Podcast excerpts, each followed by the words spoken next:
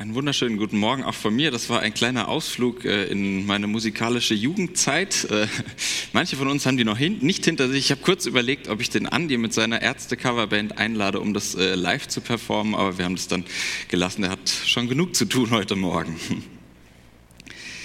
Friedenspanzer. Ihr wisst jetzt auch, dass der Titel der heutigen Predigt geklaut ist. Den habe ich mir nicht selbst ausgedacht, sondern die Ärzte haben ihn sich für mich ausgedacht entnommen dem gerade gehörten Lied der besten Band der Welt, wie sie sich scherzhaft selbst nennt, die Ärzte. Ich lese noch mal kurz den Anfang des Textes, auch für die, die vielleicht später die Aufnahme hören werden. Die Tagesschau ist nicht mein Fall. Nichts als Mord und Massensterben überall. Die Hunde des Krieges wieder losgelassen. Wenn Schwestern und Brüder sich wieder hassen. Wenn Bomben fallen Terror regiert und der Mensch im Allgemeinen zum Hass tendiert, das, was mir dazu einfällt, für die Rettung dieser Welt, Friedenspanzer. Friedenspanzer. Eigentlich ein Widerspruch in sich, so wie Trauerfeier, Holzeisenbahn oder Hassliebe. Und genauso ist es irgendwie merkwürdig widersprüchlich in unserer aktuellen Zeit über oder in unserer aktuellen Situation an den Frieden zu appellieren. Denn ganz ehrlich, wie im Lied brauchen wir, oder zumindest brauche ich das, die Tagesschau, um mit Krieg und Terror konfrontiert zu werden.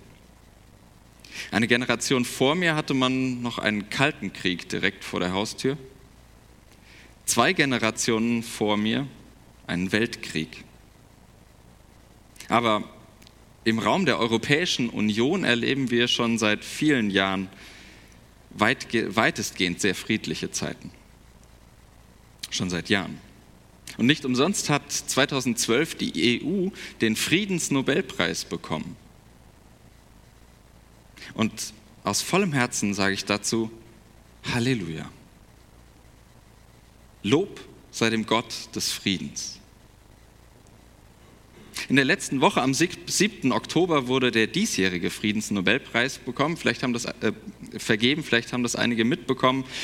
Und zwar wurde er verliehen an den kolumbianischen Präsidenten Juan Manuel Santos für seine entschlossenen Anstrengungen, den mehr als 50 Jahre andauernden Bürgerkrieg in dem Land zu beenden. Als ich davon erfahren habe, als ich diese Nachricht oder von diesem Abkommen erfahren habe, da hat mich das sehr bewegt. Um ehrlich zu sein, wusste ich vorher nichts von diesem Bürgerkrieg in Kolumbien. Aber als ich mitbekam, dass nach über 50 Jahren Bürgerkrieg ein Friedensvertrag zustande gekommen ist, da war das für mich mehr als nur eine Nachricht. Das war mir eine Begegnung mit dem Gott des Friedens. Und trotz all dem, trotz den ruhigen Zeiten, trotz Friedensnobelpreisen, ist mir auch die Begegnung mit dem Gott des Krieges doch wohl vertraut. Und natürlich bildlich gesprochen, die Engel des Terrors, die schwirren nicht nur irgendwo ganz weit weg, sondern manchmal vielleicht sogar direkt in meinem, in unseren Köpfen. Und wenn ich dann davon höre, dass bei diesem kolumbianischen äh, Friedensabkommen in einem Volksentscheid nachher über 50 Prozent gegen den Frieden gestimmt haben, dann wirkt ein Krieg viel weiter und tiefer als nur an Fleisch und Blut. Dann ist das Krieg im Kopf. Kurzum, die Erfahrungen, die ich mit Krieg und Frieden mache, die sind extrem widersprüchlich. Sie mischen sich. Und sie liegen manchmal so nah beieinander wie in diesem einen Wort Friedenspanzer. Der Text für heute Morgen, den wir uns anschauen möchte, möchten, der scheint mir ähnlich merkwürdig zu sein. Viele kennen ihn vielleicht unter dem so wie ich finde, unzeitgemäßen Titel die Waffenrüstung Gottes. Das hat auf den ersten Blick nicht so viel mit Frieden zu tun. Deswegen werfen wir einen zweigeteilten Blick in diesen Text hinein, der in Epheser 6 steht. Ich lese uns erst den ersten Teil und sage kurz was dazu und dann schauen wir uns den zweiten Teil an. Epheser 6, die Verse 10 bis 17 am Ende. Abschließend, werdet gestärkt durch den Herrn und mit der Kraft seiner Stärke. Zieht die Rüstung Gottes an, damit ihr bestehen könnt gegen die Manipulationen des Verleumders.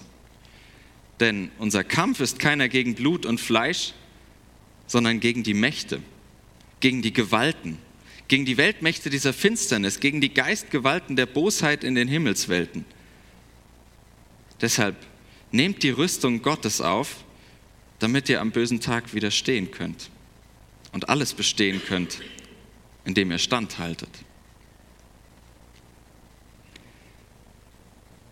Wenn jemand wie in unserem Text etwas mit abschließend einleitet, dann folgt für gewöhnlich nochmal so eine Art Merksatz. In dem Sinne, wenn ihr euch nur eine Sache behalten könnt, dann das hier. Werdet gestärkt durch den Herrn und in der Kraft seiner Stärke. Nun könnte man das so verstehen, dass es darum geht, dass wir stärker werden sollen dass ich, Sebastian, mehr schaffe. Dass du nicht mehr so viel mit deinen Schwächen zu kämpfen hast. Dass wir alle plötzlich mehr können als vorher oder weniger anfällig sind für die Sachen, die uns belasten. Könnte man so verstehen, nur glaube ich nicht. Denn wie wir den Text auch drehen und wenden, es bleibt seine Stärke. Die Stärke des Herrn. Zugegeben, das ist verschlüsselte Sprache von Christinnen und Christen. Und ich vermute, dass viele äh, vielleicht selbst nicht verstehen, was sie damit meinen und was das bedeuten soll. Ich glaube, das meint, es bleibt zuerst die Kraft die in der Erinnerung des Palästinensers Jesus steckt. Sie ist und bleibt ein immer neu gestärkt werden aus der glaubhaften Erzählung dieses einzigartigen Menschen, mit der wir leben. Herr zu sagen meint, dass wir unser Leben davon gestalten lassen, wie Gott im Leben dieses Menschen sichtbar wird. Das kann ich mir nicht einfach nehmen. Das kann ich auch nicht einfach lernen und dann immer wieder anwenden, wie es mir gerade passt. Schon Martin Luther schrieb 1529 im sogenannten Großen Katechismus, dass man Gott natürlich nicht einfach in Beutel stecken oder in, eine, in ein Kistchen stecken kann, um das dann immer wieder rauszuholen und zu benutzen, wie es gerade, wie man gerade will. Und gestärkt werden bedeutet, du darfst schwach bleiben. Nicht bequem, auch nicht als billige Ausrede für das, worauf man vielleicht gerade keine Lust hat. Aber wenn wir ehrlich sind, so richtig viel haben wir nicht drauf. Schon gar nicht im Blick und vor allem nicht im Blick auf das, was die Autorinnen und Autoren des Epheserbriefes nach dieser kurzen Einleitung auspacken. Und deshalb die wichtige Erinnerung, um Missverständnissen von vornherein vorzubeugen und falsche Erwartungen gar nicht erst zu wecken. Es kommt nicht auf deine Stärke an. Und zum Glück auch nicht auf meine, sondern auf die Kraft, die Gott selbst durch den besonders gemachten Jesus entfaltet. Und dann geht es ans Eingemachte, durchaus. Die Sprache des Epheserbriefs an dieser Stelle, die ist mir zugegebenermaßen mittlerweile ziemlich fremd. Ich wurde zwar von einem Unteroffizier der Bundeswehr erzogen, was viel Gutes hat, aber dieses Gerede von Rüstung, Kampf und Gewalten, das will mich nicht mehr so recht ansprechen. Eher im Gegenteil. Dann noch im Zusammenhang mit Religion, das ist mir suspekt. Nebenbei auch das religiöse Vokabular, was hier in diesem Text steckt, das leuchtet mir auch nicht mehr so unmittelbar ein. Denn die Verfasserinnen und Verfasser leben nun mal in einer ganz anderen Sprachwelt als ich. Die kennen noch so etwas wie parallele Geisterwelten. Damit können die meisten Menschen heute schlicht nichts mehr anfangen. Und ich glaube, das müssen sie auch nicht. Aber trotzdem kann ich dem Text in der Sache wahrscheinlich fast uneingeschränkt zustimmen. Denn was für mich hinter den Bildern und Symbolen steckt, das erlebe ich heute genauso. Zumindest hilft es mir, das, was ich erlebe, zu verstehen, einzuordnen, damit klarzukommen. Ich erlebe, dass ich zu kämpfen habe mit einer Gesellschaft, in der sich üble Kräfte freisetzen. Mächtige Strömungen, die mir immer mal wieder das Gefühl geben, dass ich doch völlig machtlos bin. Ich erlebe, dass Gewalten ausbrechen und mit dem Feuer spielen. Von den Auswirkungen bis hin zu brennenden Asylunterkünften bin ich zum Glück wenig angegriffen. Wovon ich aber betroffen bin, und da wird mir dieser Text so unglaublich aktuell, das sind die manipulativen Ideen, die dahinter stecken. Wenn die immer mehr bekommen, dann bekomme ich ja immer weniger. Oder noch listiger, wenn die immer mehr bekommen, dann bekommen unsere Kinder und Enkel immer weniger. Ich kämpfe nicht nur mit brennenden Häusern, Fleisch und Blut, sondern ganz besonders mit geistiger Brandstiftung. Wie gewaltig und mächtig die ist, das erleben wir nur allzu aktuell mit. Vielleicht würden die Autorinnen und Autoren dieses Textes das heute genauso nennen, ich weiß es nicht. Was ich in diesem Text finde, und damit behaupte ich nicht, dass das tatsächlich drinsteckt, sondern das ist, wie ich diesen Text lese, das klingt in einem meiner Lieblingsfilme so, und wir schauen uns den Ausschnitt mal an.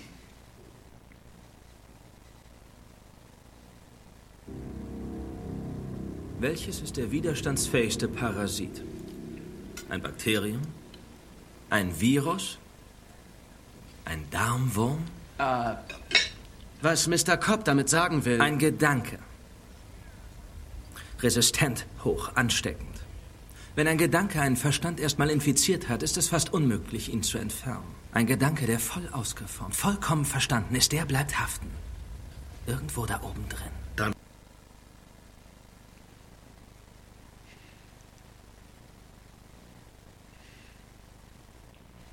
Ein Gedanke ist wie ein Virus, resistent, hoch ansteckend. So geht es dann, glaube ich, weiter.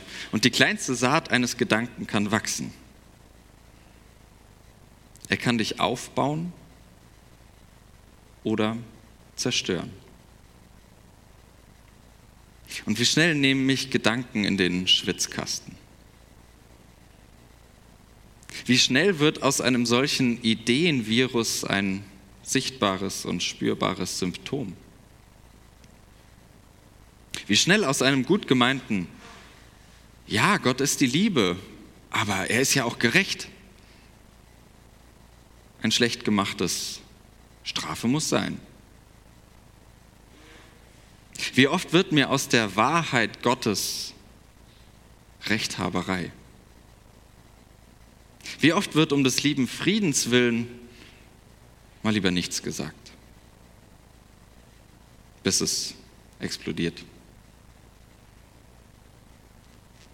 Der Epheserbrief nennt es in unserem Text Verleumdung. Oder wie ich übersetzt habe, Manipulationen des Verleumders. In Deutschland ist das ein Straftatbestand, geregelt in Paragraf 187 des Strafgesetzbuches. Verleumdung meint, wenn jemand wieder besseres Wissen in Beziehung auf einen anderen eine unwahre Tatsache behauptet oder verbreitet.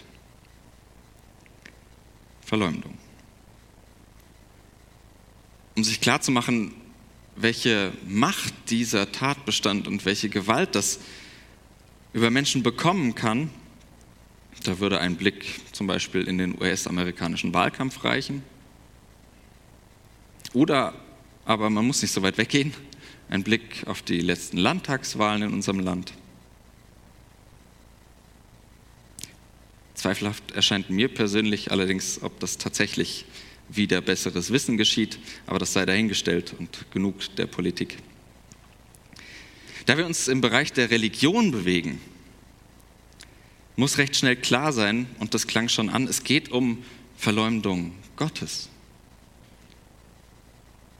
Es geht um die Frage, welche Gedanken uns davon abhalten, Gott in einer guten Art und Weise zu denken und zu erfahren. Es geht um das vielleicht sogar verzweifelte Erstaunen darüber, wie schnell mich Gottes Gedanken befallen können, die eigentlich so gar nichts mehr mit der Art und Weise zu tun hat, wie dieser Gott uns in Jesus Christus begegnet. Wie Gott sich in dem besonderen Menschen Jesus zeigt. Und wie schnell erwische ich dann einen bösen Tag? Einen bösen Tag, an dem meine Mitmenschen leidvoll zu spüren bekommen, wo ein verqueres Bild von Gott mich und mein Glauben manipuliert. Ich glaube, auch ein Gottesgedanke kann dich aufbauen oder zerstören.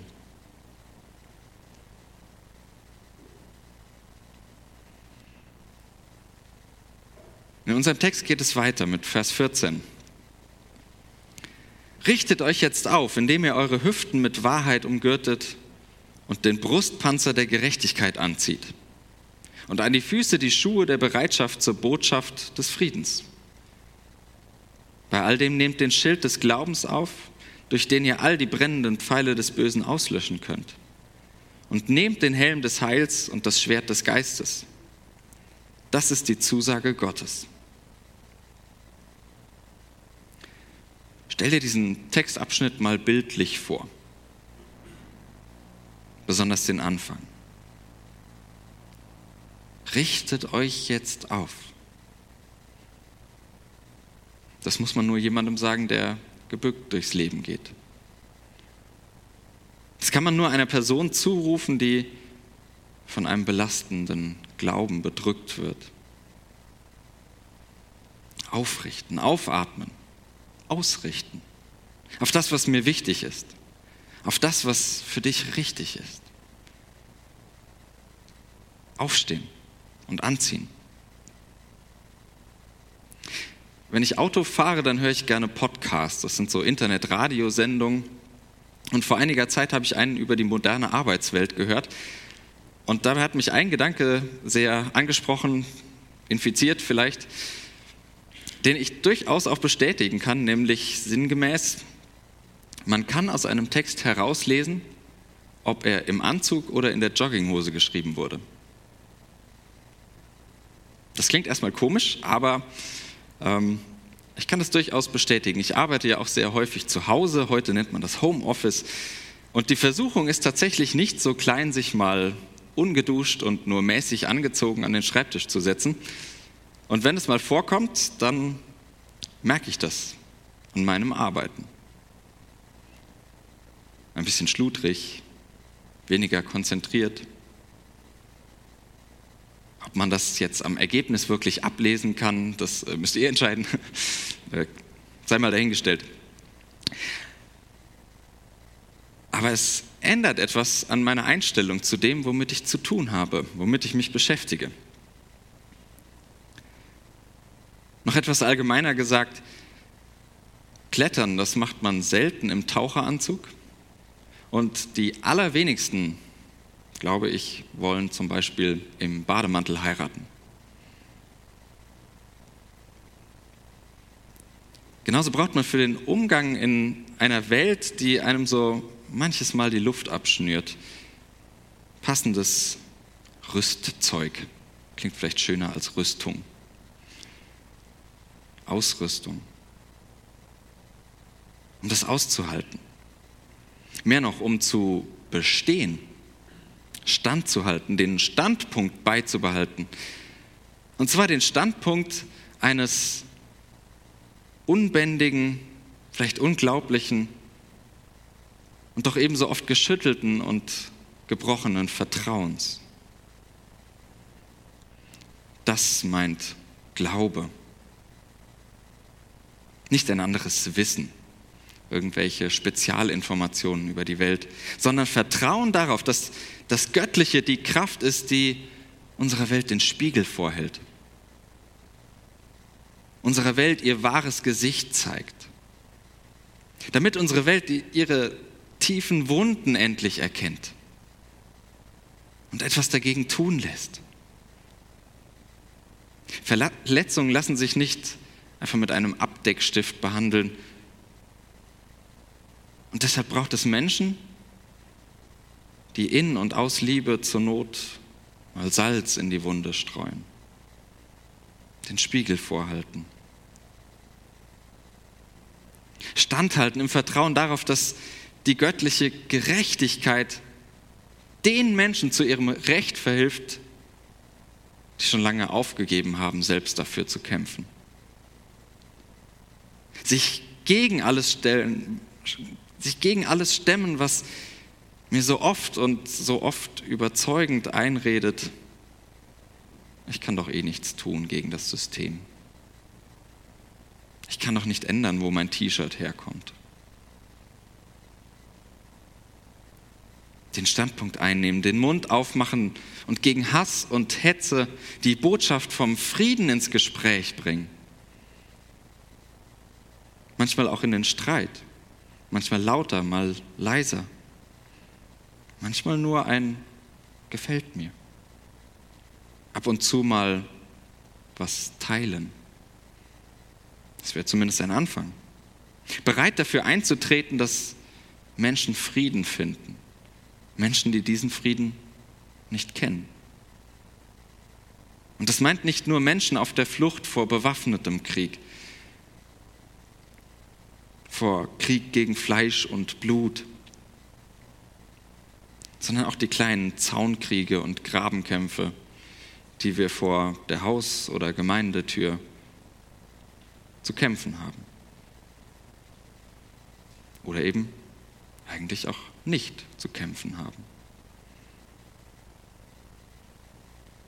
Bei all dem geht es dem Text nicht um irgendetwas, sondern um Heil.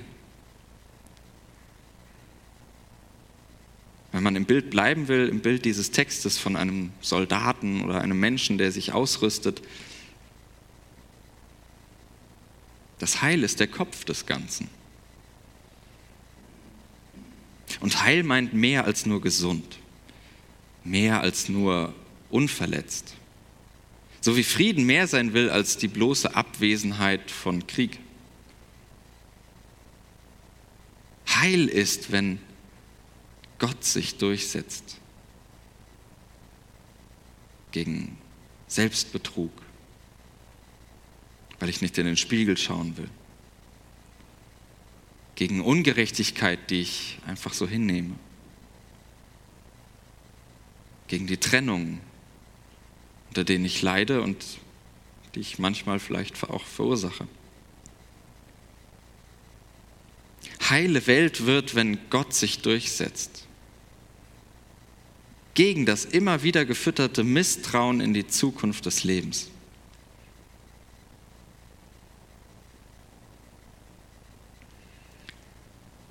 Wenn man ganz aufmerksam liest, merkt man in diesem Text, es gibt eigentlich nur eine Angriffswaffe, den Geist als scharfes Kurzschwert.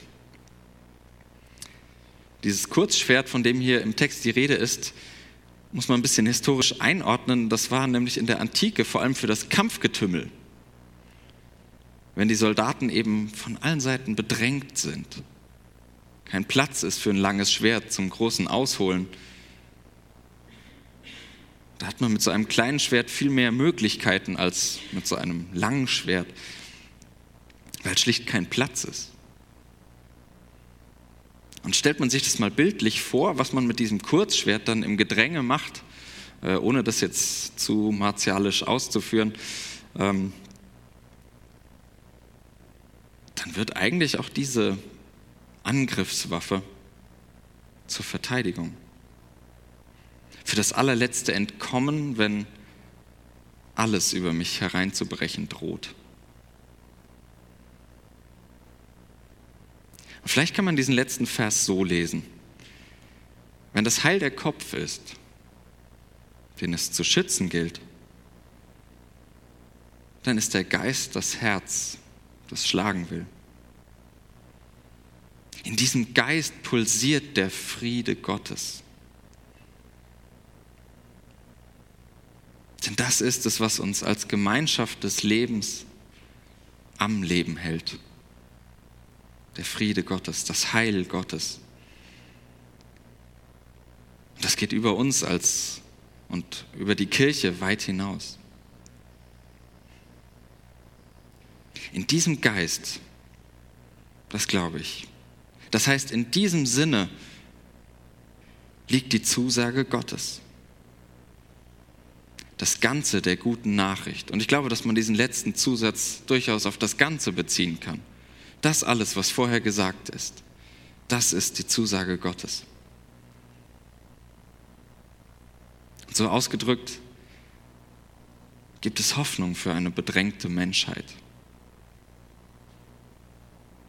Mit dieser Rüstung, mit diesem Rüstzeug, dieser Ausrüstung wird uns Vertrauen geschenkt in das, was Gott in unserer Welt möglich macht. Mit diesem Friedenspanzer werden wir gestärkt für die Liebe, die Gott in unserem von allen Seiten bedrängten Leben wirkt.